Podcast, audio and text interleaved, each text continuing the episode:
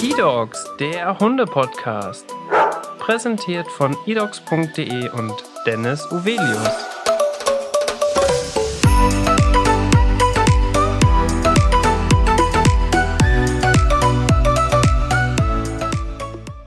Hallo und herzlich willkommen zu einer neuen Podcast-Folge. Mein Name ist Dennis Uvelius und heute spreche ich mit dem Lukas. Herzlich willkommen im Podcast. Ja, hallo. Lukas, dich kennt man tatsächlich aus dem TV, denn da hast du mal bei einer Castingshow mitgemacht, die, glaube ich, deutschlandweit oder vor allem im deutschsprachigen Raum auch sehr, sehr bekannt ist. Die gibt es, glaube ich, ja auch sogar weltweit, dieses Format. Und zwar das Supertalent. Ja, genau. Wobei ich weiß gar nicht, ob man mich daraus kennt oder eher meinen Hund, den Falco.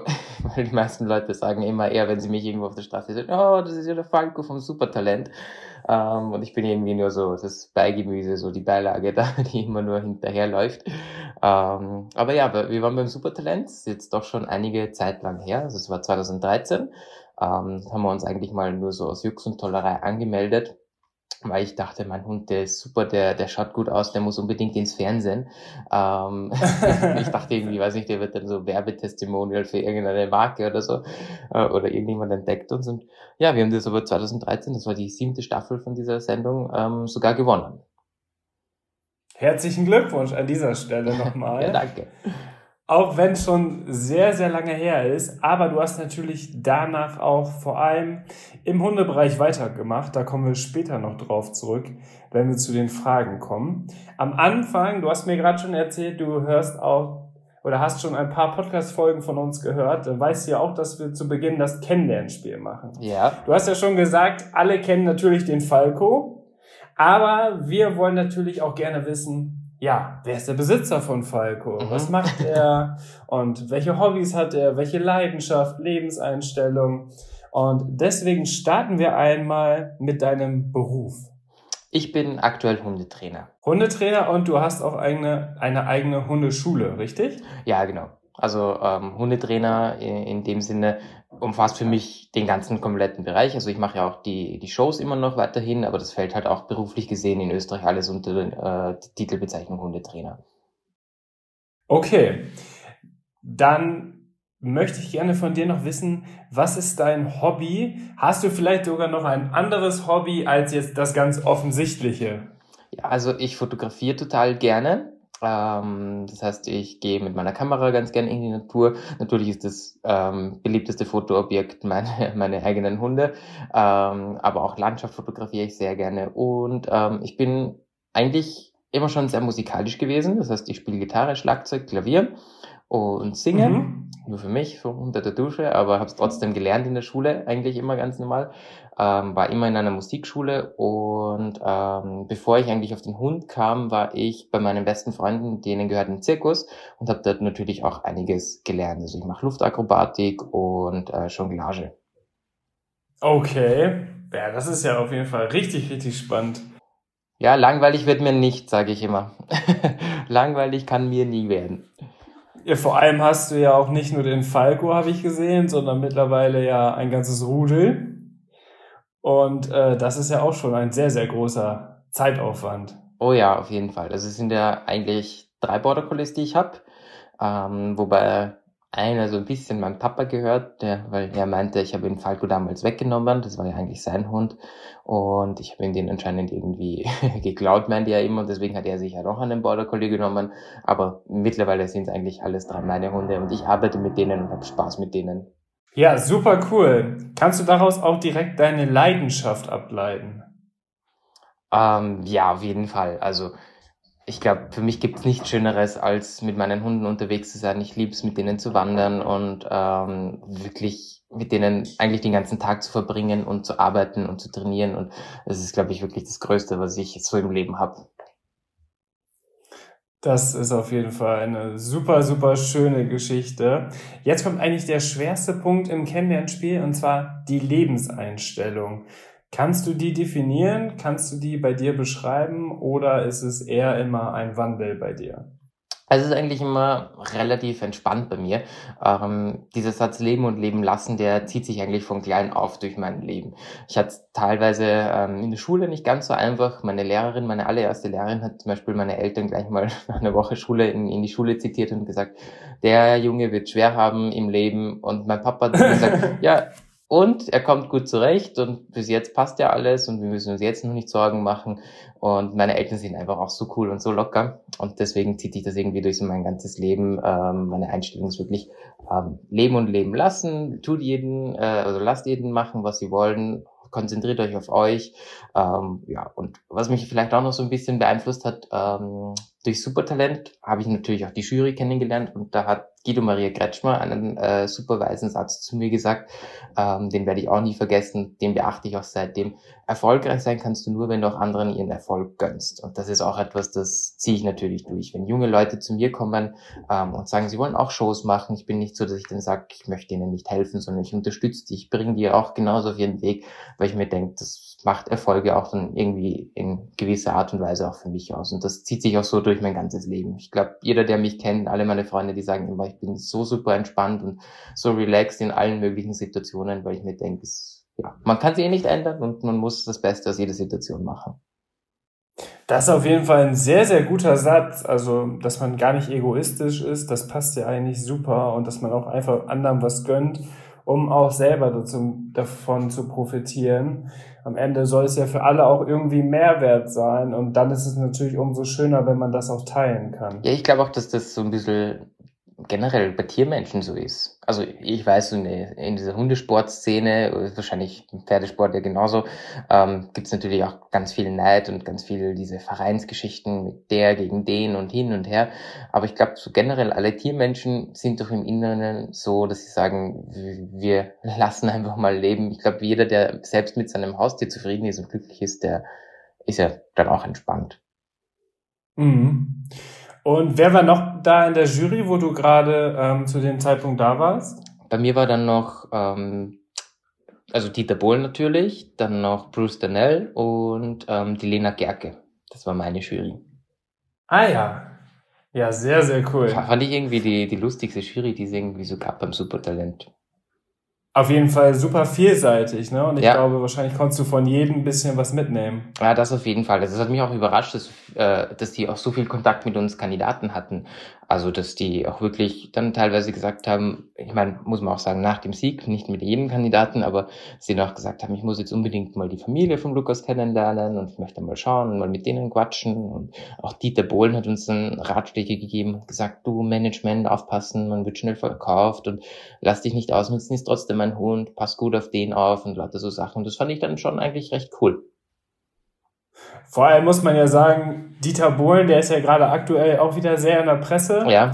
weil er da ja mehr oder weniger nicht mehr dabei ist bei diesen Formaten ab sofort. Ähm, umso cooler ist es natürlich, dass aber auch solche Größen im Showbusiness und auch Model und alles, was dabei war bei dir, dass die sich trotzdem so diese Mühe geben und dieses Zwischenmenschliche. Ich finde, das kommt eigentlich gar nicht so in den TV-Shows und irgendwie auch so behind the scenes, mhm. also da mal ein bisschen was zeigen, aber das kommt gar nicht so rüber. Ist natürlich total cool, dass du jetzt so davon berichten kannst, wie es wirklich abläuft. Ne? Also man hat, man hat ja als Zuschauer vielleicht oft das Gefühl, mhm. das ist irgendwie so eine Scheinwelt.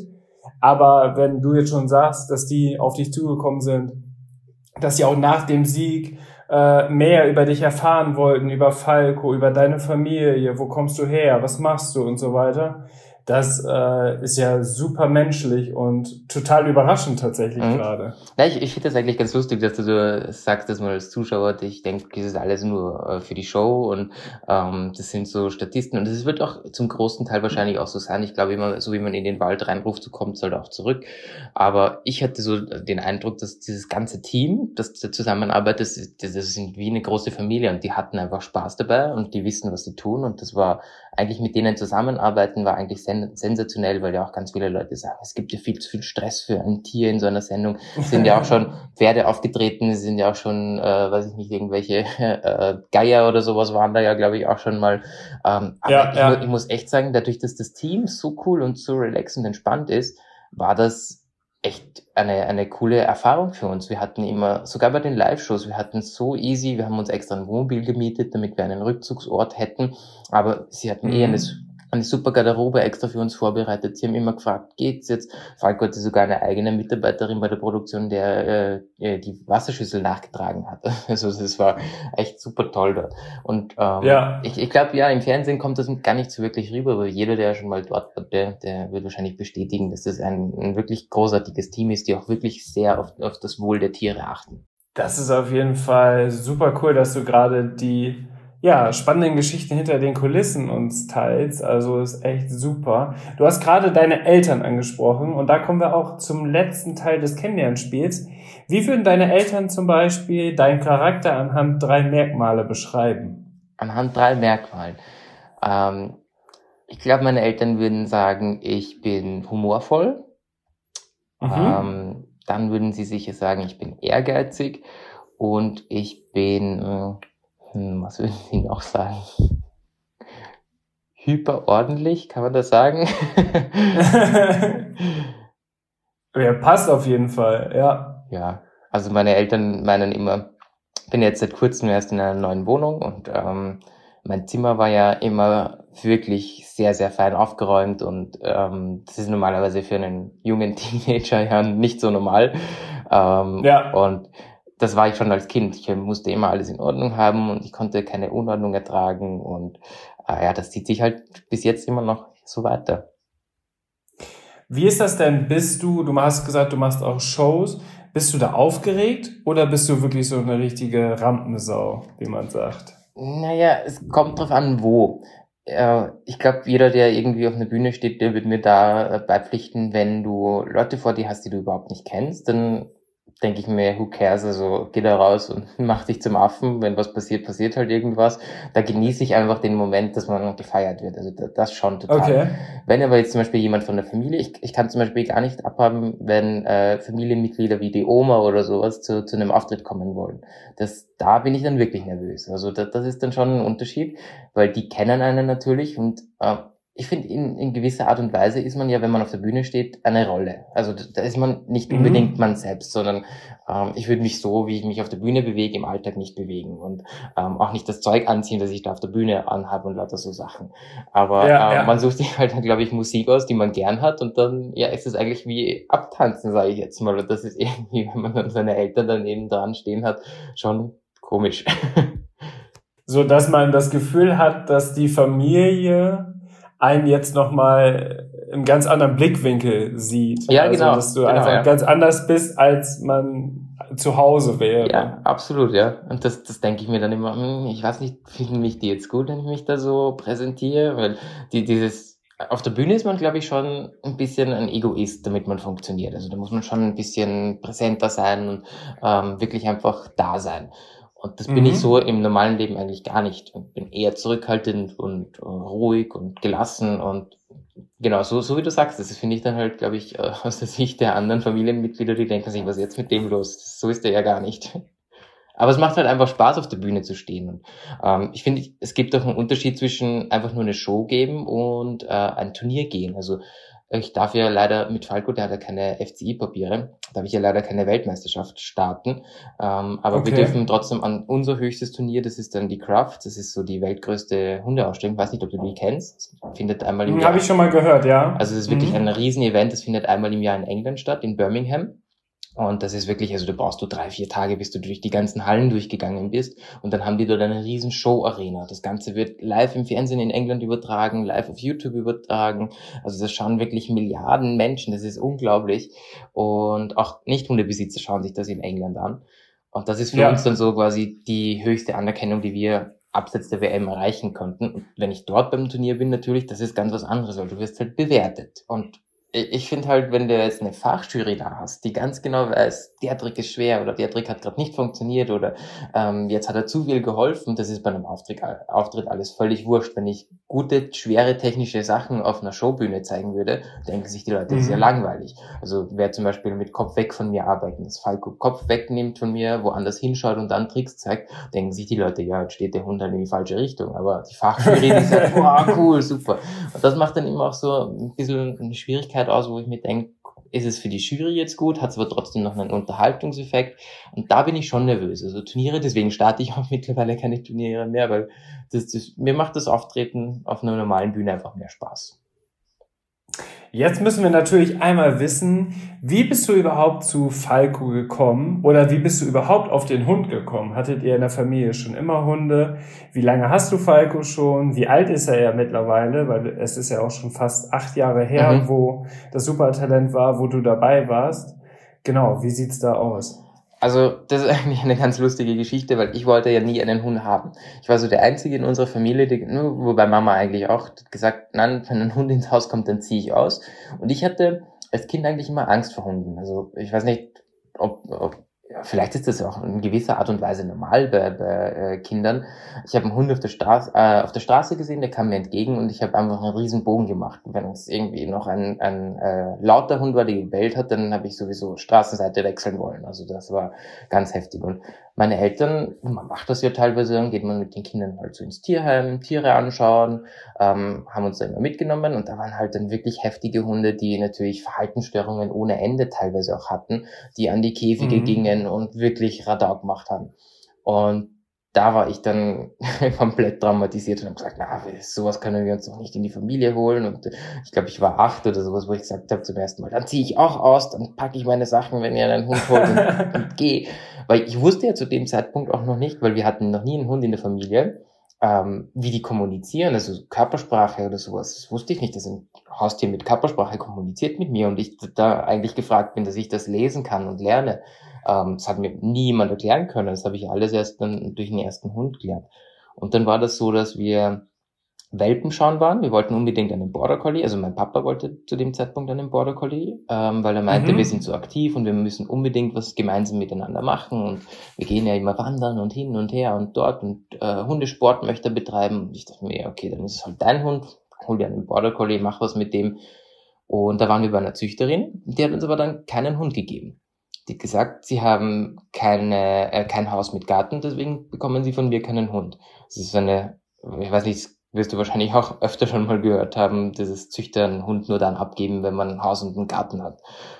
Mhm, ja, ja. Das ist für mich immer nicht verständlich. Und die hat uns dann eben gesagt, bei uns gibt für sie keine Border Collie. Wir haben eben in Wien nur eine, nur eine Wohnung. ist eh gut gesagt, ist eh ziemlich groß und noch ein kleiner Garten ist mit dabei. Aber es ist halt doch in der Stadt. Und ja, die hat dann eben gesagt, wir kriegen keinen Hund. Und dann so zwei Wochen später sind wir ähm, auf den Bauernhof gefahren. Haben wir irgendwo in der Zeitung, glaube ich, war eine Anzeige der Papa die Anzeige entdeckt und sind wir eben auf diesem Bauernhof und dort waren halt dann, ich glaube, zwölf Border Collie Welpen waren das. Und ich habe mich da am Anfang gar nicht reingehen getraut. Und ja, meine Eltern waren da drin und mein Bruder war da drin. Und dann haben sie gesagt, ja, weil ich so zurückhaltend bin und keinen Hund haben möchte, darf ich mir aber jetzt aussuchen, welcher äh, Hund jetzt kommen wird. Ach, und was. das war dann so, dass mein Papa am Boden saß eben bei den Welpen und Falco kletterte auf ihn drauf.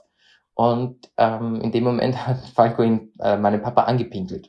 Und das war dann der Moment, wo ich gesagt habe, okay, wenn ihr einen Hund haben wollt, dann nehmt wir den, weil der dreht euer Leben richtig um. Äh, ja, ich wusste halt zu dem Zeitpunkt nicht so, dass er mein Leben umdrehen wird. Aber ja, ja, das war, das war dann so für mich der Moment, wo ich gesagt habe, okay, wir nehmen jetzt den. Und ich glaube, wir haben ja alles falsch gemacht, was man nur irgendwie falsch machen kann mit einem äh, Welpen am Anfang. Wir hatten zu dem Zeitpunkt, wir waren wirklich spontan auf diesem Hof und der hat gesagt, ja, die sind jetzt schon zehn, zwölf Wochen sowas in dem Dreh, die müssen jetzt eigentlich schon weg und ähm, die müssen sie jetzt gleich mitnehmen. wir haben uns gedacht, um Gottes Willen, kein Futter zu Hause, kein, kein Hundenapf, kein gar nichts, kein Bett, also wirklich, wir hatten null. Und es war, glaube ich, schon so 17 Uhr und dann haben wir den Hund halt einfach eingepackt ins Auto ich war voll distanziert, habe den nicht berührt, hat mich nicht interessiert. Und ja, dann war aber zu Hause, also sind wir noch schnell noch zum Fressnapf gefahren, haben dort noch so die Grundausstattung im letzten Moment fünf Minuten vor Ladenschluss geholt. Mit weiß ich oh nicht schon. Ah, ja, also wirklich, so, so wie man sagt, äh, niemals so machen. Es war echt unser, unsere erste Hundeerfahrung. Ja, und dann am nächsten Tag waren meine Eltern arbeiten mein Bruder lang in der Schule und ich war der Erste, der dann halt äh, von der Schule zu Hause war. Und ich musste mich dann irgendwie mit dem auseinandersetzen. Ich musste dann erstmal ein paar Lackerl aufwischen und dann mal mit ihm rausgehen. ja, und das, das war so für, für mich dann so der erste Moment, wo ich gemerkt habe, also das ist eigentlich ein richtiges Lebewesen, der kommuniziert mit mir, der schaut mich an. Das ist ja beim Border Collie auch noch so eine Sache, der, der hat ja einen äh, äh intensiven Blick. Und da war ich dann mhm. echt voll fasziniert und dachte mir, wow, also das ist anders, als ich es bis jetzt kennengelernt habe. Der, der, der saß vor mir und hat mich angehimmelt, obwohl er mich nicht kannte. Und ich dachte mir, wow, das ist auch richtig cool, das mag ich, das finde find ich sympathisch. Und ja, dadurch, dass ich eben die meiste Zeit mit Falco verbringen musste nach der Schule, gezwungenermaßen, habe ich dann halt angefangen, dass ich ähm, mir so ein paar Sachen raussuche, so ein paar Tricks wie Pfote geben und Sitz und Platz habe ich halt ein bisschen mit ihm geübt. Und wir haben so total viel Spaß beim Training gehabt, weil er einfach so schnell gelernt hat. Ja, und seitdem ist es eigentlich mein Hund, weil ich dann gesagt habe, nein, ich gehe jetzt schon in der Früh die erste Gassi-Runde und ich gehe auch nach der Schule und gehe nochmal länger und länger und länger und ja, so hat sich das eigentlich bei mir erst so richtig entwickelt. Und das ist jetzt doch mittlerweile schon, ähm, bekommen haben wir ihn 2010. Also elf Jahre ist es jetzt her. Mhm. Ja. Eine unglaubliche Story, die kann man sich ja wirklich nicht ausdenken. Ja, aber ganz lustig eigentlich, so im Nachhinein. Und, ja, vor allem, was dann sich daraus entwickelt hat, das ist ja, also da gibt's ja nichts Vergleichbares. Ja, also wir, wir haben ja gestartet schon normal mit Hundeschule und so dann. Ähm, da war auch ich das erste Mal ähm, und habe dann gemerkt, oh, eigentlich kann mein Hund ja schon recht viel. Und so haben wir eigentlich so richtig losgelegt, dass wir dann ja gar nicht wirklich auf Richtung Show gingen, sondern eher nur mal auf die normalen Turniere. Ich habe halt einfach das Glück mhm. gehabt, dass der Falco so schnell lernt und ähm, wir einfach ein so cooles Team geworden sind durch dieses gemeinsame Lernen. Er hat ja was gelernt, ich habe was gelernt und ich glaube, das hat total viel bewirkt in uns und das, das war extrem bindungsstärkend, ähm, diese Beschäftigung miteinander. Und wir hatten halt dann das Glück, dass auf unserem ersten Turnier, da war Falco ein halbes Jahr alt, ähm, waren wir in so einer Beginner-Trick-Dog-Klasse, also so einer okay. Trick-Dog-Competition war das. Und da war eine in der Jury, die Anna Oppler-Samirtel, das ist in Österreich so eine der besten Tiertrainerinnen, die wir haben. Die hat schon mit Alligatoren für Filmen gearbeitet, die hat Löwen trainiert, also die, die, die kann jedem Hund irgendwie was lernen äh, oder jedem Tier eigentlich irgend, äh, irgendwas lernen. Mhm. Das ist wirklich mein großes, großes Vorbild immer noch. Und die saß da in der Jury und die kam nach dem Turnier zu mir und hat gesagt, ihr habt eine große Zukunft vor euch. Und das war wieder so ein Satz, der hat mich halt natürlich total beeinflusst und, und ähm, dass das von der kam, dass die sagt, wow, macht weiter, ihr seid echt cool.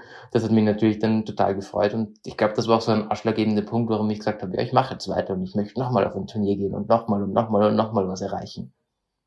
Und wenn man sich dann überlegt, dass ja vor einem halben Jahr, wo, dass du dann im Auto saßt und eigentlich distanziert neben den Hund saß und dachtest, ja, eigentlich will ich gar keinen Hund und dass sich das dann schon so angebahnt hat, dass da vielleicht wirklich was Großes raus werden kann, war natürlich absolut, also was für eine Story. Ich kann es gar nicht glauben, dass das so am Anfang lief. Du warst ja. so mit der Einzige aus der Familie, der gar nicht unbedingt einen Hund haben wollte. Und heutzutage bist du da ja Feuer und Flamme und das ist ja absoluter Wahnsinn. Ja, also hätte ich mir damals natürlich auch nie erträumt, dass das so weit kommt. Oder dass ich überhaupt mal Hundetrainer werde. Also hättest du mir das mit 14 gesagt, hätte ich dich ausgelacht. ja, und dann warst du so in der ersten Zeit mit Falco auf Turnieren unterwegs, hast immer ein bisschen mehr trainiert, wurde wahrscheinlich im Laufe der Jahre dann immer intensiver. Und wie war so deine typische Zeit vor dem Supertalent? Und wann hast du die Entscheidung getroffen, dass du sagst, okay, wir bewerben uns da und fahren dahin und gucken, was passiert? Also ich glaube, so ganz normal war es vor, bevor, wir Falco hatten. Ich war halt in der Schule, ich habe halt da ähm, wie ich vorher schon gesagt habe, im Schwerpunkt Musik gehabt. Also ich hatte wirklich, ich glaube, elf Stunden zusätzlich Musikunterricht die Woche noch, ähm, war aber immer in einer echt coolen Schule. Also mir, mir hat das richtig Spaß gemacht. Ich glaube, ich war einer der wenigen äh, Jungen, die gerne in die Schule gingen, einfach weil die Musik dort so cool war und mir das Musizieren mhm. so Spaß gemacht hat. Und wir hatten auch durch die Schule so, so Möglichkeiten, Auftritte zu machen. Wir hatten einmal im Jahr ein Musical-Projekt, wo wir drei Wochen lang für ein Musical geprobt haben, das dann so wirklich aufgeführt wurde, auch ähm, vor echtem Publikum, die Eintritt bezahlt haben haben und lauter solchen Dingen. Ähm, und ja, ich habe mich halt dann ganz normal nach der Schule mit Freunden zum Lernen und Quatschen und irgendwas Unternehmen getroffen. Ähm, oder war dann eben bei meinen anderen Kumpels im Zirkus, wenn die irgendwie in der Nähe waren, durfte dann dort auch Auftritte machen. Also das auf der Bühne stehen, das kannte ich schon von, von der Zeit quasi. Ja, okay. Also da, da habe ich schon ganz, ganz, ganz viel gelernt, muss man auch sagen, was Bühnenpräsenz betrifft und auch Professionalität. Also ich glaube, ähm, allein nur durch Supertalent ähm, wüsste ich jetzt nicht, wie ich dann danach die Zeit geschafft hätte, weil wenn du zu einem Veranstalter gerufen wirst, das ist ja, der erwartet ja irgendwas von dir. Und auf jeden Fall. Ich glaube, wenn ich diese Zeit davor vom Supertalent nicht schon diese ganzen Erfahrungen gesammelt hätte, dann wäre unsere Karriere nach dem Supertalent auch schnell wieder bergab gegangen und es wäre nicht wirklich was passiert. Also von dem her, das ist, äh, war schon ein, ein wichtiger Punkt. Und ja, wo dann Falco da war, hat sich eigentlich ab dem Zeitpunkt alles nur noch um ihn gedreht. Also das war Jetzt geht's nur noch um den und nachmittags hatte ich keine Zeit mehr für Freunde, sondern da war nach der Schule dann wirklich nach Hause schnellstmöglich, damit ich dann meine großen Runden gehen kann. Und ich war wirklich eine Zeit lang, ich glaube jeden Tag vier, fünf Stunden am Nachmittag mit dem draußen und habe gesagt, komm, wir spielen, wir trainieren, wir machen das und dort. So, zwischenzeitlich gab es sicher auch mal eine Zeit, da habe ich den noch ein bisschen überfordert, der war sicher zu viel, aber mein Ehrgeiz, ich glaube, das war so nach dem ersten Mal Turnier gewinnen, war dann auf einmal bei mir voll Ehrgeiz da und da habe ich gesagt, so, jetzt müssen wir das nächste Turnier gewinnen und das möchte ich wieder gewinnen. Mhm. Und ich habe halt Gott sei Dank wirklich mit dem Falco einen Hund, der extrem gut kommuniziert, also der hat eine extrem deutliche Mimik und Körpersprache und der hat mir das ganz gut dann immer gezeigt, dass ich jetzt zu viel mache oder zu viel verlange und ja, aber das war so dann der normale Alltag quasi vorm Supertalent. Und ähm, nachmittags halt nach Hause und dann hat sich alles um einen Hund gedreht. Und am Abend war er dann kuscheln zu Hause und dann noch bürsten und das noch. Und also wirklich, der ganze Alltag hat sich nur noch um Falco gedreht. Und ja, ja. Nach, seit dem Supertalent hat sich das natürlich komplett, also eigentlich nicht, eigentlich nicht komplett geändert. Was halt jetzt weggefallen ist, ähm, ich habe die Möglichkeit, dass ich es jetzt zum Beruf machen kann. Also das ist so so die äh, schönste Nebensache, denke ich jetzt mal, äh, die das Supertalent gebracht hat, weil ich war ähm, 2013 war ich im letzten Schuljahr. Ähm, das heißt, ich hatte dort gerade meine Matura. Das war, glaube ich, auch mhm. zwei, drei Monate vor meiner Matura. Also ist ja in Deutschland dieses Abitur. Und das habe ich natürlich noch fertig machen müssen. Wobei meine Schule war da echt so locker, die haben gesagt, mach jetzt nur noch die Fächer, in denen du auch wirklich deine Matura machen möchtest. Die anderen Fächer kannst du schon sein lassen, ist eh schon wie vorbei, das Schuljahr, lass es einfach sein. Konzentriere dich okay. auf das Wesentliche, konzentriere dich auf deine Prüfungen aber sei wirklich da. Ich durfte auch teilweise von unterwegs lernen, Prüfungen von unterwegs machen, weil wir dann natürlich doch nach dem Supertalent von einem Auftritt zum nächsten unterwegs waren und das ja eigentlich europaweit, also Deutschland, Österreich, Schweiz auf jeden Fall war es da so in der Anfangsphase. Und mhm. ja, wie, wie, kam ich eigentlich zum Supertalent? Das ist auch eine gute Frage. Ich glaube, ich habe mich da wirklich einfach so just for fun angemeldet. Also das war nicht wirklich was geplant ist, wo ich gesagt habe, jetzt möchte ich dort performen und, und, und siegen, sondern es war wirklich rein, weil ich dachte, ich habe einen coolen Hund. ja. Und dann hast du einfach gedacht, ah, das hört sich ganz spannend an. Ich versuch's einfach mal. Und wie war das? Hast du dann auch beim ersten Auftritt, den du hattest, das war ja dann quasi wie so ein Casting, hattest du dir da genau schon vorgestellt, was du zeigen willst? Oder bist du da so einfach mit einem guten Gefühl hingefahren und hast einfach gestartet mit dem, was du mit Falco immer so machst und die waren dann direkt begeistert. Also sie wollten immer schon wissen, was wir tun, also was wir zeigen werden und das kann ich nicht. So richtig vorgeplante Choreografien liegen mir einfach nicht.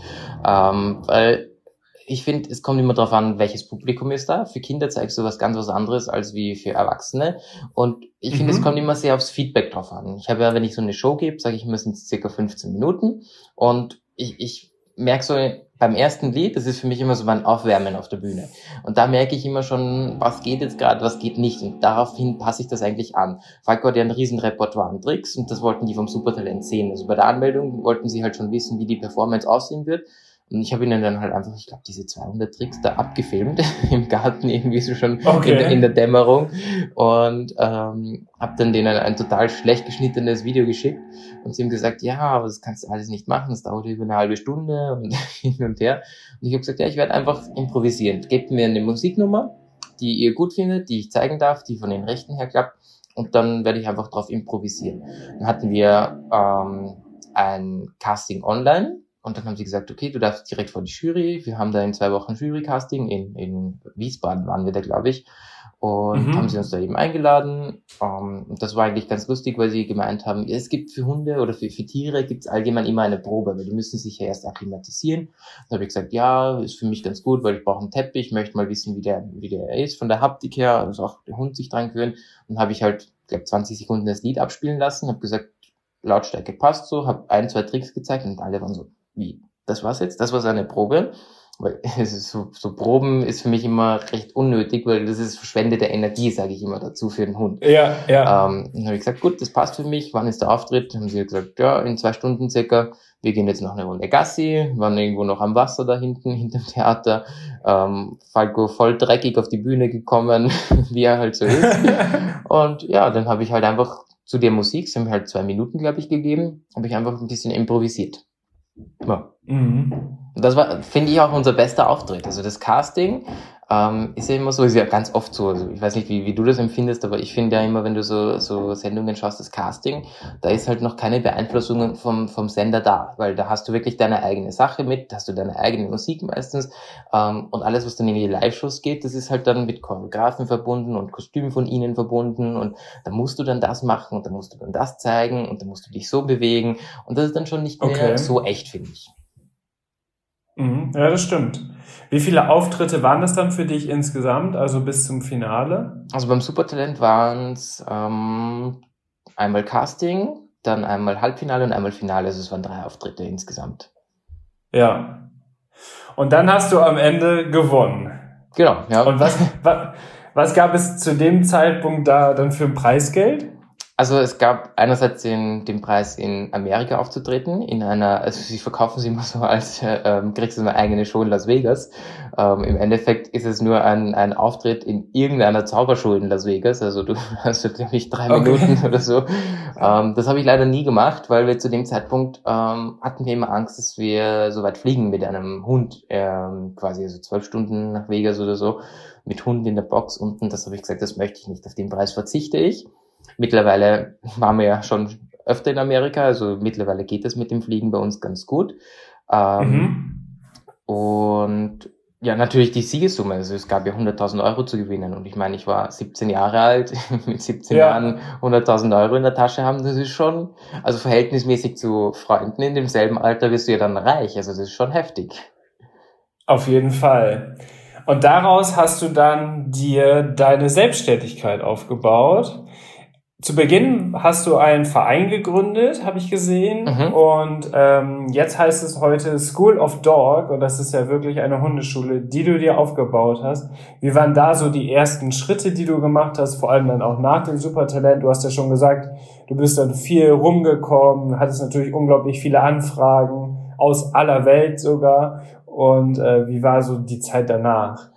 Ja, es war eigentlich ganz lustig, wie sich das entwickelt hat, weil ich habe nach dem Supertalent direkt mal bei uns in der Hundeschule, wo wir halt damals noch Mitglied waren und äh, einfach so trainiert haben, habe ich einmal einen Workshop zum Thema Tricks gegeben. Und ich, hab, ich kann mich noch erinnern, ich bin nach diesem Workshop ins Auto gestiegen und habe geweint und habe zum Papa gesagt, ich mache das nie wieder, ich möchte nie wieder unterrichten. Die Leute machen einfach nicht das, was ich ihnen sag. Und mir hat, das immer, mir hat das immer so leid getan dann für die Hunde, weil die, die, die Hunde stehen verwirrt vor ihren Menschen und die Körpersprache passt nicht zusammen, was der Mensch sagt und aber zeigt. Und ich habe also ich war dann echt schockiert, weil ich den, den Leuten gesagt habe, mach das so und so und sie machen es nicht. Ähm, natürlich war ich da einfach noch viel schüchterner und, und konnte mich da noch nicht so durchsetzen oder das auch nicht, noch nicht so wissenschaftlich fundiert erklären, warum das so ist. Das waren halt einfach meine Erfahrungen, die ich selbst gemacht habe. Und dann war für mich das Thema eigentlich Unterrichten abgehakt. Also da wollte ich dann damit nichts mehr zu tun haben. Habe aber dann ähm, für mich selbst eine, eine Halle gesucht, wo ich trainieren kann. Ich wollte einfach für meine Auftritte vorbereitet sein. Ich möchte einfach auch mit Lichttechnik und mit guter Tontechnik üben, dass sich die Hunde eben daran gewöhnen. Ähm, und ja, eigentlich habe ich für mich so eine alte Lagerhalle, eine alte Scheune wollte ich da haben. Und wir sind dann fündig mhm. geworden, so circa 80 Kilometer von Wien entfernt, also von dort, wo ich wohne, ähm, von, von Wien entfernt, haben wir dann eine alte Tennishalle gefunden, also keine riesige mit mehreren Plätzen, sondern nur ein Tennisplatz drin, das war, glaube ich, auch mehr so Privatnutzung von irgendeinem reichen Mann. Ähm, und die war halt schon sehr heruntergekommen und günstig. Und das war dann so, dass ich habe gesagt, okay, ich habe jetzt die 100.000 Euro da auf der Seite. Ähm, das reicht natürlich jetzt nicht, um eine Halle zu bauen oder was Schönes zu kaufen oder sowas, aber ich habe mir um das Geld einen schönen Kunstrasen gekauft und habe gesagt, ich nehme jetzt diese Trainingshalle und mache da für mich einfach ein, ein schnuckliges Trainingscenter, wo ich einfach jederzeit, auch wenn ich um Mitternacht mal trainieren möchte, ähm, dorthin fahren kann und sagen kann, so jetzt übe ich einfach mal was und probiere was aus oder kann ja auch was zum Filmen sein oder sowas. Und ich habe da einmal, glaube ich, irgendwas auf Facebook gepostet aus der Halle. Mein erstes Training habe ich gefilmt und habe das gepostet und dann mhm. kamen halt Kommentare ohne Ende. Wow, das sieht ja toll aus und kann ich mal mit dir trainieren? Und ähm, habe ich halt mit einer Bekannten einmal ein Training gemacht und die war so begeistert, dass sie dann ihre Freundin gesagt hat, du kannst vielleicht mitkommen, wenn die das nächste Mal kommt. Dann sind die auf einmal zu zweit gekommen, hat die wieder weiter erzählt und waren die auf einmal zu viert da. Und dann hat sich das irgendwie so wöchentlich ergeben, dass die immer nach meinem eigenen Training haben die gesagt, ja, jeden Dienstag komme ich dann wieder, mach mal wieder was. Und das war dann irgendwie so eine Gruppe, die übrigens heute noch zu mir kommen. Also die, die sind seit Anfang an da, haben natürlich okay. auch schon mehrere Hunde, die machen mittlerweile auch Auftritte für mich, ähm, wenn es irgendwie Terminkollisionen gibt. Und so hat sich das irgendwie entwickelt, dass ich dann gesagt habe, okay, jetzt, na, jetzt ist dann zu viel, jetzt möchte ich irgendwie eine zweite Gruppe machen. Und dann ja. war es halt genauso weiter und hat sich so weiterentwickelt. Und mit denen hat es aber irgendwie Spaß gemacht, weil die, die waren wirklich offen für alles und, und äh, neugierig und ähm, hatten in dem Bereich noch gar nichts gelernt und von dem her war das eigentlich ganz gut, dann mit denen zu beginnen und dann eben ab, ich glaube, der vierten Gruppe habe ich gesagt, so ich muss das jetzt strukturieren und ich muss jetzt irgendwie auch Geld äh, für verlangen, weil ich meine, ich nutze da jetzt meine Halle, ich zahle dafür, ich heiz die, ich brauche Strom, ähm, dann finanziere ich mir halt meine Halle damit, mit diesen paar Trainingsstunden. Das kam irgendwie so gut mhm. an, habe ich dann eben, ähm, eben mit meinem Papa den L&F Hundeverein gegründet und ähm, Mitglieder waren eigentlich nur wir zwei, also nur mein Papa und ich. Und ja. äh, es war nichts Gewinnbringendes oder so, es war einfach kostendeckend für uns. Und so habe ich aber dann eben begonnen, dass ich sage, das ist eine Hundeschule. Und ja, es hat sich dann immer weiterentwickelt, dass es dann doch viele Gruppen waren und ich ähm, dann jeden Tag eigentlich unterrichtet habe dort. Und das ist natürlich, 80 Kilometer sind jetzt nicht weit, aber wenn du jetzt dann jeden Tag unterrichtest, bis um, sage ich mal, neun oder zehn, bis du dann mit deinen eigenen Hunden hinterher noch was gemacht hast, dann kommst du dort um halb zwölf weg, sage ich jetzt mal, oder aufräumen oder sowas und dann bist halt doch jeden Tag erst um halb eins, eins in, in der Nacht quasi zu Hause in Wien und dann wenn jeden, jeden Morgen wieder aufstehen. Es war mir dann einfach irgendwie zu viel und ähm, da habe ich dann irgendwie die Notbremse gezogen und habe gesagt, so, Neunkirchen, Verein, das muss ich jetzt lassen, aber ich möchte die Hundeschule weitermachen. Das hat ja unheimlich viel Spaß gemacht.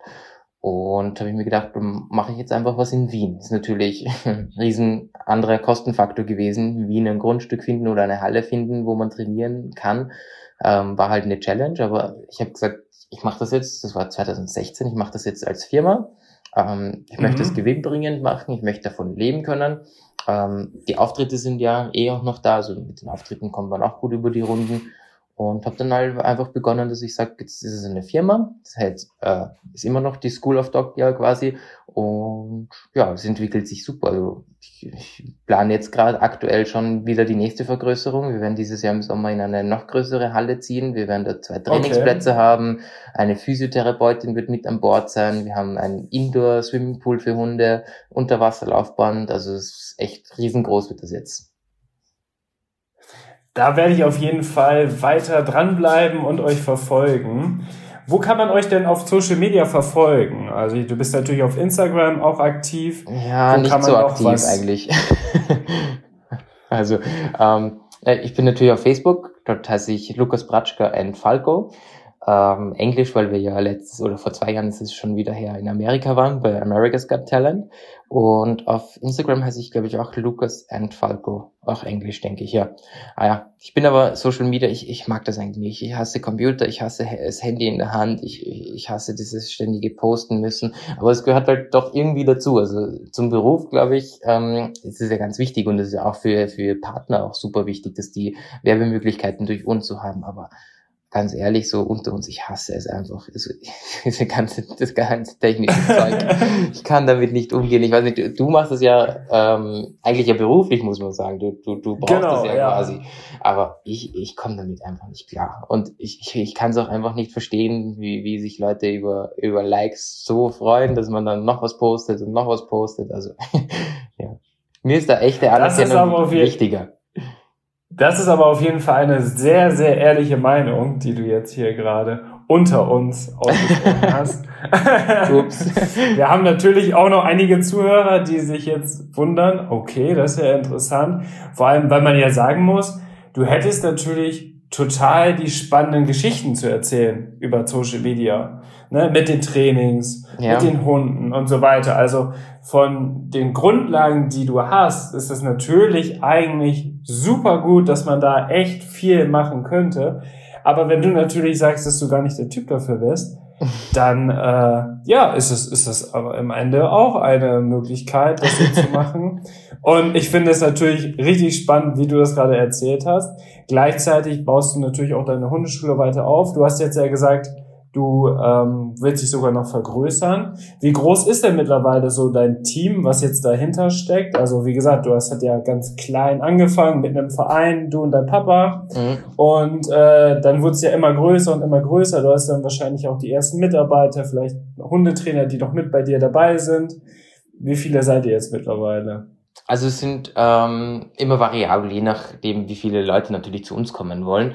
Ähm, ich habe keine Fixangestellten, sondern ähm, ein Team von eigentlich vier Hundetrainerinnen. Jetzt kommt noch ein fünfter damit dazu. Ähm, und bei denen ist das so, die arbeiten halt alle auf Abruf, sage ich jetzt mal, wenn einfach viel Bedarf da ist und mehr Kurse gefordert werden, wie es aktuell durch die Corona-Zeit ja einfach so ist. Wir sind total überlaufen mit Welpen und Junghunden. Also das ist jetzt echt äh, gerade richtig heftig und da können wir zu fünf sogar eigentlich nicht mehr anbieten und mehr machen. Ähm, aber das sind dann Aber darf so das bei euch stattfinden? Ja, jetzt, jetzt haben wir es wirklich in die Verordnung reingebracht, dass das zum Grundbedürfnis gehört, dass man Hunde trainieren darf, ähm, um sie gesellschaftsfähig zu machen. Also das ist jetzt Gott sei Dank seit ein paar Tagen endlich in der Verordnung so verankert. Und wir dürfen sogar in einem harten Lockdown, sage ich jetzt mal, ähm, Training geben. In Deutschland ist oh, das, das ja anders, habe ich schon mitbekommen. Ja, ja, genau. Bei uns sind wirklich alle Hundeschulen und so weiter mehr oder weniger zu. Vor allem jetzt im Lockdown. Letzten Sommer waren die offen. Da war es dann mit Abstand und so weiter möglich. Aber ja, du hast ja auch schon gesagt, äh, es gibt aktuell unglaublich viele Leute, die sich einen Hund anschaffen durch die Corona-Situation. Wir merken das bei eDogs ja auch. Wir sind mhm. ja eine Vermittlungsplattform. Ähm, wir versuchen den Leuten aber auch immer das mitzugeben, dass man sich wirklich gut darüber ja, Gedanken machen soll, dass man sich gut vorbereitet, ob das wirklich der Hund ist, den man möchte, ob das wirklich die Rasse ist, die zu einem passt, mhm. die zu seinem Leben passt. Ähm, das soll auch ein bisschen dieser Podcast widerspiegeln, dass man hier wirklich aus Erfahrungen spricht, dass man sich das wirklich ganz, ganz genau überlegt, sich einen Hund anzuschaffen, weil die Corona-Situation wird hoffentlich bald ja irgendwann mehr oder weniger verschwinden und es wird alles wie vorher. Und dann ist man nicht halt jeden Tag im Homeoffice und kann nicht äh, 24-7 bei den Hunden sein. Und dann wird's nämlich sehr, sehr interessant für viele Menschen. Mhm. Und bei uns ist jetzt gerade in Deutschland das große Problem, dass unglaublich viele sich ein Welpen angeschafft haben, aber mit denen nicht zu Hundeschulen gehen können, mit denen sie nicht mal interagieren können, mit denen sie nicht mal sich irgendwie so einen kleinen Welpentreff machen können, dass die Hunde sich einfach wirklich so ein bisschen sozialisieren, sondern oder einfach gesellschaftsfähig werden, so wie du es gesagt hast, sondern diese Möglichkeit besteht halt im Moment nicht. Und da ist natürlich jetzt auch die große Angst, dass es viele Rückläufer gibt, dass vielleicht viele Hunde im Tierheim landen und so weiter. Und das versuchen wir natürlich zu verhindern, einfach durch Aufklärungsarbeit. Und das finde ich aber eh sehr vernünftig eigentlich, weil ähm, eigentlich sollten das ja die Züchter machen. Ich finde das jetzt eigentlich gerade eine gute Idee, dass das auch über eine Vermittlungsplattform so funktioniert. Weil ja ganz viele Züchter einfach nur das Geld sehen. Weltenpreise sind ja auch gestiegen, das merkt man ja auch. Und es ist wirklich teilweise heftig, was, was, ähm, was für Hunde zu den falschen Menschen kommen. Kann man ja eigentlich gar nicht sagen, falsche Hunde zum, zum Menschen, sondern es ist eigentlich immer der, der Mensch falsch. Genau, die Hunde können da nichts für. Ne? Ja, also und da finde ich es eigentlich ganz vernünftig, dass man da im Vor Vorfeld auch Aufklärungsarbeit macht. Ich kann dir aber sagen aus der Erfahrung, ich biete natürlich auch Beratung vor dem Hundekauf an. In sieben Jahren hat das bis jetzt erst einmal jemand in Anspruch genommen. Und ähm, selbst unser Grundlagenvortrag, also ich biete jedem, der, der zu so einem Kurs bei mir kommt, vor, im Vorfeld einen Grundlagenvortrag an. Mittlerweile ist das eh alles online. Da können die Leute Fragen stellen ohne Ende, auch zu allgemeinen Sachen, was, was Hunde betrifft quasi. Ähm, mhm. wie, wie, viel Schlaf braucht ein Hund? Brauche ich für den äh, ein, ein Hundebett? Reicht doch eine Decke? Also ganz, ganz banale Dinge, ähm, die eigentlich dann keinem peinlich sein sollte. Und da kann ich dir auch sagen, also von, von, von meinen Kunden, da kommen vielleicht drei, vier Prozent zu diesem Grundlagenvortrag, ähm, weil sie einfach so schnell reagieren und handeln, wenn sie in Welpen sind. Ich, meine, ich darf eigentlich nichts sagen, wir haben sie genauso gemacht. Wir haben uns eigentlich nicht ja, ahnend ja. an einen, an einen äh, Arbeitshund genommen. Das ist ja auch nicht ohne. Wir haben uns dann auch jetzt im Nachhinein darüber informiert, was braucht der eigentlich und, und ähm, was muss ich mit ihm machen und waren dann eigentlich doch etwas schockiert, wo wir dann gelesen haben, was so ein Border Collie wirklich braucht. Aber ja, also, so geht's vielen. Und es gibt halt einige, die sich dann voll reinstürzen. Es gibt halt einige, bei denen geht's leider nicht so gut aus.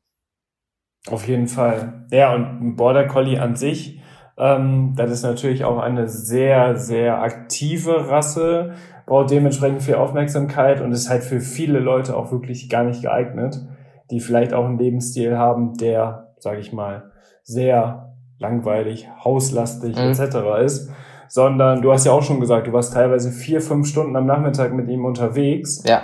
Und man hatte am Ende das Gefühl, dass er trotzdem noch nicht müde ist. Mhm. Und das ist natürlich schon eine ganz andere Nummer als jetzt eine andere Hunderasse, wie zum Beispiel ein Malteser oder weiß was ja. ich, der zweimal am Tag rauskommt, der dann einfach ein schönes Leben in der Familie genießt. Ähm, da sollte man sich wirklich immer die Gedanken drüber machen. Ja, das, das denke ich auch. Es gibt, ähm, das hat mich sehr fasziniert, eine Kundin von mir oder äh, eigentlich ein Pärchen ähm, die kamen zu mir und ich habe gesagt, habe ich noch nie gesehen, was sind das für Hunde? Die hatten Langhaar-Whippets und die sind anscheinend irgendwie nicht anerkannt oder in, in dem äh, mhm. im FCI noch nicht anerkannt. Ähm, oder äh, Silken Windspread, irgendwie so sowas in die Richtung sind ja anscheinend zwei verschiedene Windhundartige Rassen, die einfach langhaarig sind und gibt's ihn gestromt und ich habe gesagt, boah, das ist voll cool, das sieht voll gut aus. Ähm, und die harmonieren so gut. Also die haben zwei Hunde und sind eben ein Paar. Also jeweils einer passt auf den anderen Hund auf. Und die haben sich im Vorfeld so viele Gedanken gemacht, weil die hatten genau dasselbe wie wir, einen äh, Border Collie, und haben gesagt, das hat mhm. einfach nicht gepasst. Wir sind selbstständig, wir haben eine eigene Firma, das, das ging sich einfach nicht aus. Wir haben uns eigentlich durchgekämpft, das ganze Hundeleben, damit wir dem Hund das trotzdem machen, aber wir selbst waren nicht glücklich. Und dann haben sie sich hingesetzt und haben gesagt, so, wir wollen trotzdem wieder Hunde haben. Wir wollen einen Langhaarhund, weil der für uns angenehmer ist zum Streicheln. Wir wollen einen Hund, der schon sportlich ist und Vollgas geben kann, mit dem man auch was unternehmen kann, äh, hundesporttechnisch, aber einen, der trotzdem entspannen kann. Sie haben gesagt, sie wären selbst nie auf die Idee gekommen, sich Windhunde anzusehen, weil es optisch für sie eigentlich kein Hund ist, den sie haben wollen. Ähm, ja, genau. Also sie haben gesagt, optisch wäre das jetzt nie die erste Wahl gewesen und sie wären nie in die Richtung gekommen. Aber dadurch, dass sie sich so lange überlegt haben, was genau wollen sie, welcher Hund passt genau zu ihrem Alltag, hat, also das passt jetzt wirklich so toll bei denen und das harmoniert so gut und die sind alle happy. Hunde sind glücklich, Menschen sind glücklich. Da sieht man wieder, wie wichtig es ist, dass man sich da wirklich im Vorfeld so gut informiert, was man sich da holt. Auf jeden Fall. Das predigen wir natürlich immer wieder. Vielleicht haben einige Zuhörer das schon auch jetzt als lästig angesehen, aber es ist einfach ein unglaublich wichtiges Thema und es kommen natürlich auch immer wieder neue Zuhörer zu diesem Podcast dazu. Und deswegen nehmen wir das Thema einfach immer gerne mit auf. Denn bei uns ist es auch so bei eDogs, wir verdienen nicht daran, dass irgendwelche teuren Hunde bei uns über unsere Plattform vermittelt werden, ne? sondern wir haben auch Werbepartner im Hundebereich, was Hundefutter und so weiter angeht. Und einfach durch unsere Reichweite verdienen wir Geld, aber nicht, dass wir irgendwelche Hunde verkaufen. Also wir haben irgendwie keine, keine äh, irgendwie Provision oder mhm. sowas daran, sondern ähm, wir bieten halt wirklich nur die Plattform an und arbeiten auch ganz eng mit Tierheimen zusammen, die bei uns auch alle Zusatzoptionen und so weiter kostenlos haben, was auch immer ja total wichtig ist. Wir bieten denen einen Einstellservice an, weil die machen es ja oft auch ehrenamtlich, mhm. dass die einfach die Möglichkeit haben, möglichst viele Hunde vermittelt zu bekommen. Und alleine 2020 haben wir über eDogs tatsächlich über 38.000 Tierheimhunde vermittelt in Deutschland und in der Schweiz und Österreich. Und das ist natürlich echt ein tolles Ergebnis, ähm, dass einfach Tierheimhunde, auch sogar ältere Hunde aus dem Tierheim, einen schönen Platz gefunden mhm. haben. Das ist halt uns total wichtig, weil wir sind selber auch alle Hundefreunde. Also wir haben alle selber einen Hund, die sind bei uns mit im Büro und so weiter. Und das ist einfach so unsere Intention dabei. Und äh, darum, da geht es nicht darum, ob irgendwelche Hunde möglichst teuer verkauft werden. Ne? Weil dieses Thema, Hunde übers Internet zu verkaufen, ist ja schon, ja, so, ist immer sehr kontrovers. Es gibt ja. immer viele Meinungen dazu, viele Kritiker, aber am Ende ist es so, ob die Leute sich jetzt irgend so einen Kofferraumwelpen holen, der irgendwo aus Fernost von so einer Hundefarm mhm. kommt und gar keine Aufklärung haben oder das über uns holen und bei uns sind die Inserate halt alle wirklich geprüft, händisch geprüft, wir lassen uns die Identität von den Anbietern schicken und so weiter und so fort. Das ist einfach nochmal was ganz anderes, ne? Aber das muss man natürlich nach außen kommunizieren, was halt aber trotzdem super schwierig ist und ja, ja. mit der Corona-Situation sieht man ja, dass noch viel Aufklärungsarbeit geleistet werden muss, weil viele sehr unüberlegt sich einfach einen Welpen holen. Ja, das ist, also das auf jeden Fall. Ähm, merkt man dann auch irgendwie, finde ich auch, wo der Welpe herkommt. Also so wie du sagst, wenn das alles geprüft ist und ähm, ihr auch wirklich die Anzeigen komplett manuell durchschaut, passt das, ist das alles in Ordnung. Ähm, es ist ja immer so, dass äh, teilweise auch sich einfach Leute gut verkaufen können, aber wenn man das wirklich so prüfen lässt, einmal, dann merkt man da schon, mh, hm, das ist jetzt irgendwie nicht ganz so gut, wie es wie es sein sollte. Oder die Hunde genau. kommen irgendwie, oder es ver, ver, äh, verhältnismäßig einfach viele Hunde, die, die, die vermittelt werden von, von diese Person oder aus dem Raum dort. Und da, da, da fällt einem dann schon noch einiges auf, was man aufdecken kann. Ich sage ja auch immer den Leuten, die sind teilweise ja sehr, sehr entsetzt, wenn ich ihnen sage, du, also von dort würde ich mir keinen Hund nehmen an deiner Stelle. Dann schauen sie mich immer total entsetzt an und, und dann denke ich mir, ja, später würdet sie mir danken, weil der Hund wird nicht glücklich sein, wenn er irgendwelche Krankheiten hat und die wird es auch nicht glücklich sein, wenn ihr ständig beim Tierarzt drucken müsst. Und das ist ja immer das große Problem, ne? dass die wirklich dann denken, die machen Schnapper, weil sie einen reinrassigen, mhm. weiß nicht, französische Bulldogge oder sowas kaufen ähm, für nur 700 Euro, obwohl die überall gerade für 1500 bis 2000 Euro angeboten werden. Aber das Problem dahinter ist leider, dass der Hund dann oft schon mhm. entweder viel zu früh von den Elterntieren entnommen wurde, dass er sich gar nicht richtig entwickelt hat, dass er Vorerkrankungen hat, vielleicht auch erblich bedingte Sachen hat und dass am Ende der Rattenschwanz, der dahinter ist, mit Tierarztkosten und so weiter und so mhm. fort, dass man da natürlich deutlich teurer fährt, als wenn man einfach wirklich vom geprüften Züchter oder einfach von einem Tierheim, wo die Leute wissen, was ist mit dem Hund, worauf ist zu achten, dass der einfach schon mal grund durchgecheckt wurde, dass man da dann einfach immer viel besser fährt. Ne? Und das ist halt auch immer sowas, ja, da denken die Leute, hm, ist vielleicht eine super Idee, ja. aber am Ende kommt es dann vor allem verhaltenstechnisch wissen ja auch ganz viele nicht, was das für Auswirkungen hat, wenn der Hund von, von einem wirklich vernünftigen Züchter kommt. Das ist ja, ähm, was ich zum Beispiel durch meine Ausbildung auch gelernt habe, ähm, selbst die Position von einem Welpen im, im Bauch der Mutter gibt ja den Testosteronlevel mit. Also ähm, man weiß jetzt zum Beispiel, dass der Hund, der immer am obersten liegt, dass der auch dann ähm, immer die Sexbombe wird aus dem Wurf. Also ähm, da, da kann ich mich dann schon mal ganz sicher auf eine Kastration, wenn das ein Rüde ist, einstellen oder, oder was, den lasse ich dann eine Zeit lang, wenn läufige Hühner in der Nähe sind, sicher nicht ohne Leinen laufen. Lauter solche Dinge sind ja eigentlich schon total beeinflussbar. Und wenn man einen guten Züchter hat, der sich für sowas natürlich auch noch interessiert ähm, und sowas weiß, egal ob das jetzt Rassehund ist oder ein Mischlingswurf, der durch Zufall passiert ist, ja, aber wenn man sich da trotzdem als, als Welpenaufzüchter quasi jetzt mal dann ähm, damit auseinandersetzt und beschäftigt, dann kann auch derjenige oder diejenige dann auch gut sagen, pass auf, dieser Welpe wird so und so und der entwickelt sich so in diese Richtung, charakterlich so, ähm, würde dir eher empfehlen, dass du vielleicht auf den Welpen gehst und da sollten vielleicht auch viele Leute mal ähm, Vertrauen lernen. Ich merke ich habe zum Beispiel bei unserem zweiten Hund, beim Joe, ganz gut gemerkt. Ähm, der hat eine Einstellung, der knurrt andere Hunde ähm, sehr gerne an. Der kann auf jeden anderen Hund verzichten, außer es ist eine läufige Hündin, ähm, und sagt, bleib auf Abstand durch dieses Knurren. Und ähm, das ist was, ein Verhalten, habe ich lang damit kämpfen müssen eigentlich. Aber natürlich, wenn du jetzt mit einem Hund wie Falco, der dem alles andere egal ist, der sich nur auf mich konzentriert, nur auf mich fokussiert, ähm, überall hingehen kannst und auch Hundeveranstaltungen, Messen und sowas gehen kannst und hast einen zweiten mit dran, der jeden anderen Hund anknurrt, der näher als zwei Meter auf ihn zukommt, denken natürlich die Leute alle immer, super, der hat den äh, super Falco da und dann mit seinem zweiten Hund kann er nicht umgehen, ist ja voll der Problemhund. Im Endeffekt ja. hat ja der eigentlich nichts anderes, als dass der sagt, ich will keinen Kontakt mit dir, bleib auf Abstand, lass mich in Ruhe. Ähm, er geht auch nie weiter als das Knurren, also er zeigt wirklich lang durchs Knurren, lass mich in Ruhe und im letzten Moment dreht er sich hier ab und geht. Aber das ist zum Beispiel ein Verhalten, das ist schon entstanden jetzt im Nachhinein. Durch die jetzige Erfahrung kann ich sagen, das ist beim Züchter entstanden. Ähm, ich will nicht sagen, dass das eine schlechte, eine schlechte Zucht war. Im Gegenteil, war alles super toll. Aber ähm, es wurde halt auf solche Verhaltensweisen zum Beispiel nicht geachtet. Der, der wurde immer, wir waren ja von Geburt an eigentlich jedes Wochenende dort und haben uns den Welpen angeschaut. Äh, und so im Nachhinein betrachtet wurde der schon am Anfang, wo die Welpen noch trinken wollten bei der Mutter, immer von seinen Geschwistern verdrängt, immer nach hinten verdrängt. Mhm.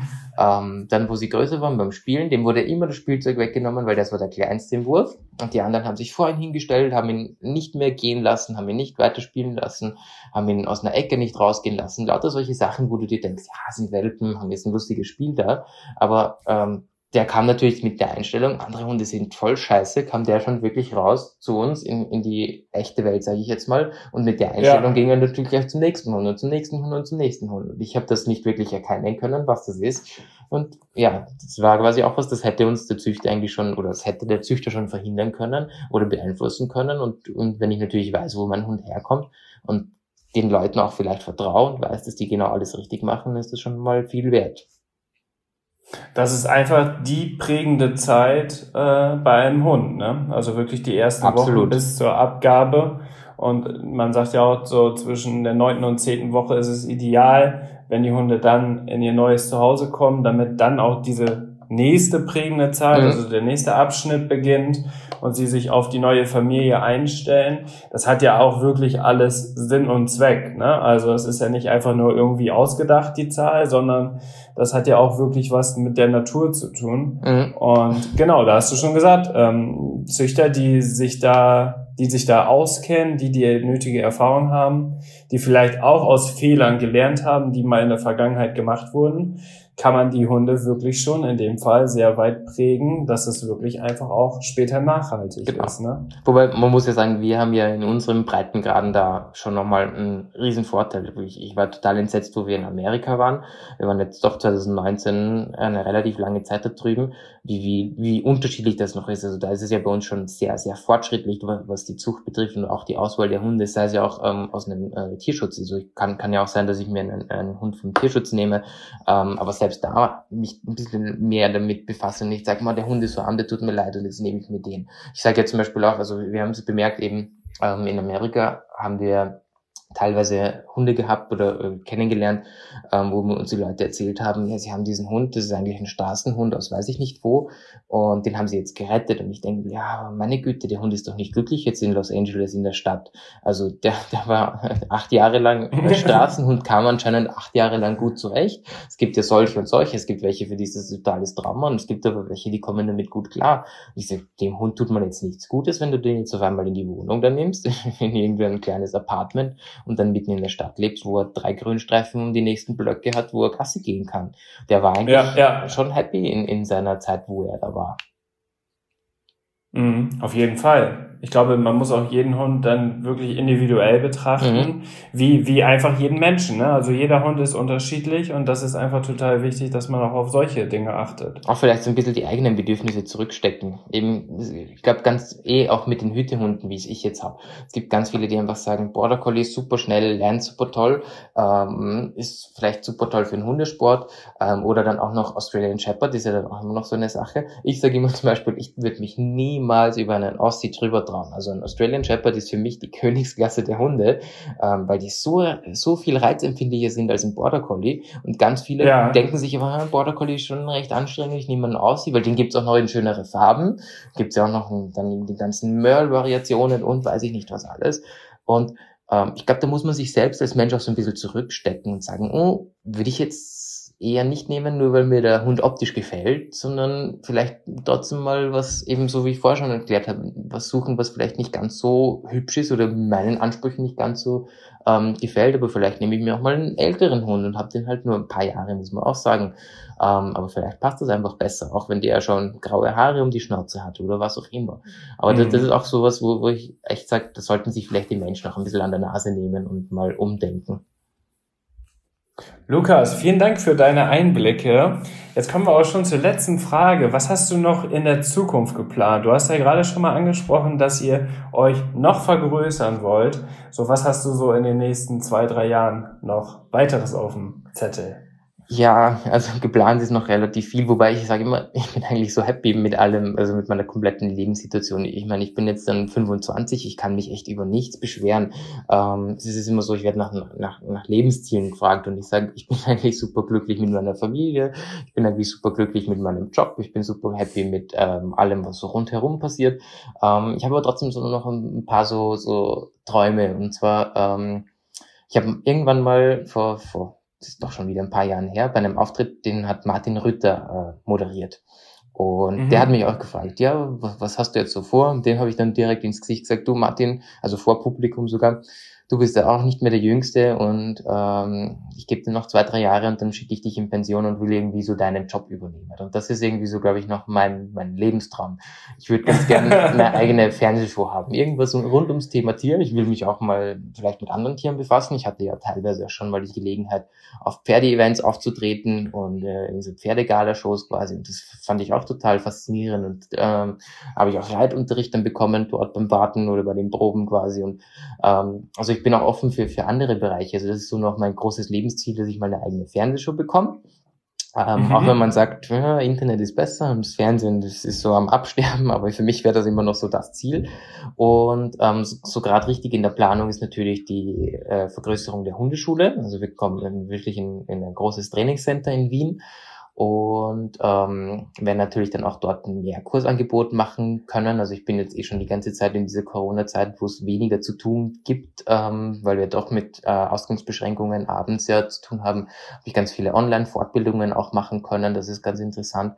Und so mein, mein Herzensprojekt in diesem Jahr wird, glaube ich, meine erste Live-Show sein, sofern sie denn stattfinden darf bin ich jetzt schon doch ein paar Jahre am Planen, ähm, wo ich mir wirklich Gäste einlade, die mich so in diesen letzten ähm, elf Jahren Falco-Weg begleitet haben und die mich fasziniert haben und deren Arbeit ich sehr schätze, die lade ich mir alle in einer Live-Show ein und die sollen dort ihre Arbeit präsentieren, ihre Shows zeigen können und ähm, das ist quasi eigentlich wird diese Show ähm, so ein, ein Durchlauf der letzten elf Jahre, die ich mit Falco so hatte. Und darauf freue ich mich sehr. Also das ist schon, schon auch sehr emotional, was ich da auf, aufarbeite, weil es natürlich schon so in Richtung Ende Falco geht. Das muss ich auch ganz ehrlich sagen. Also ähm, der wird zwölf dieses Jahr. Ähm, es geht ihm gesundheitlich gut, muss man echt auf Holz klopfen. Ähm, aber trotzdem ist es jetzt natürlich in einer Zeit, wo ich sage, jetzt muss man einen Gang runterschrauben, jetzt muss ich aufpassen, jetzt, jetzt äh, ist es nicht mehr ganz so leicht, ähm, dann wieder Shows zu geben oder dorthin zu reisen und das zu machen. Und äh, das geht alles nicht mehr so aus dem Handgelenk, sondern jetzt sage ich, wenn ich lang was von ihm haben möchte, muss ich jetzt schon viel mit Physiotherapie arbeiten und schauen, dass er halt wirklich fit bleibt und gesund bleibt. Aber trotzdem ja. ist das halt für mich dann so alles, was wir gemacht haben, also was ich von meinem Falco gelernt habe, das ist ja unglaublich.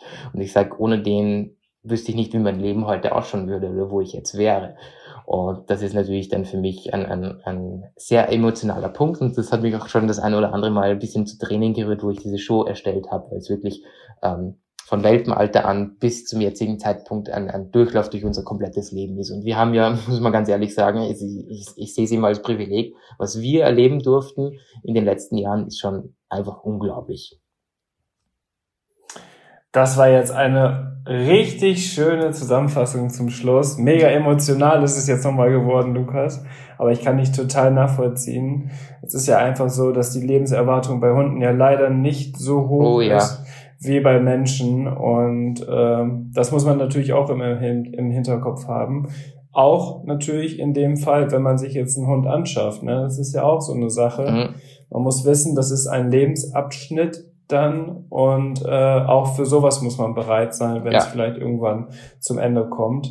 Ähm, aber toll, was du noch alles geplant hast. Also da kommt ja noch richtig, richtig viel, obwohl du ja jetzt mittlerweile schon so viel aufgebaut hast und ja auch gesagt hast, dass du in der aktuellen Lebenslage total zufrieden bist und dein Leben einfach gerade genießt, so wie es ist. Ich hoffe, dass du durch Corona natürlich nicht zu sehr eingeschränkt bist. Ähm, aber du hast ja, glaube ich, so wie man es hört, das Beste rausgemacht, auch mit Online-Coaching und Seminaren und so weiter und so fort. Das ist natürlich super cool, dass man das heute mit der heutigen Technik alles so umsetzen kann. Vielen Dank, dass du heute im Podcast warst. Es war eine unglaublich spannende Geschichte. Wir haben auf jeden Fall noch echt krasse Insider und Hintergrundinformationen von dir herausbekommen, was richtig cool ist. Also ich glaube, die Zuhörer werden die Podcast-Folge richtig feiern. Und äh, es hat sehr viel Spaß gemacht, mit dir zu sprechen. Ja, Spaß war auf jeden Fall auch bei meiner Seite. Und ich sage danke für die Einladung. War echt toll mit dir. Können eigentlich noch weiter quatschen. Obwohl du ja tatsächlich auch im Medienbereich schon so unglaublich viele Erfahrungen gesammelt hast, das war heute dein erster Podcast. Ja, stimmt. Erstes Mal in einem Podcast, ja. Das ist ja auch sehr gut. Das kannst du von deiner Bucketlist dann auch schon mal streichen. genau. Hast du für dein Leben auch schon erreicht. Ich wünsche dir alles Gute mit Falco, dass er noch möglichst lange gesund bleibt, dass bei dir natürlich alles klappt, dass deine Familie, Freunde, Bekannte alle gesund bleiben, dass deine Schule richtig erfolgreich wird. Vielen Dank, dass du heute im Podcast warst. Bewertet gerne den Podcast. Ihr könnt ihn auch abonnieren, liebe Zuhörer, ihr wisst es. Vielen Dank, Lukas. Ich wünsche dir einen schönen Tag und bis dahin. Dir auch alles Liebe. Danke dir.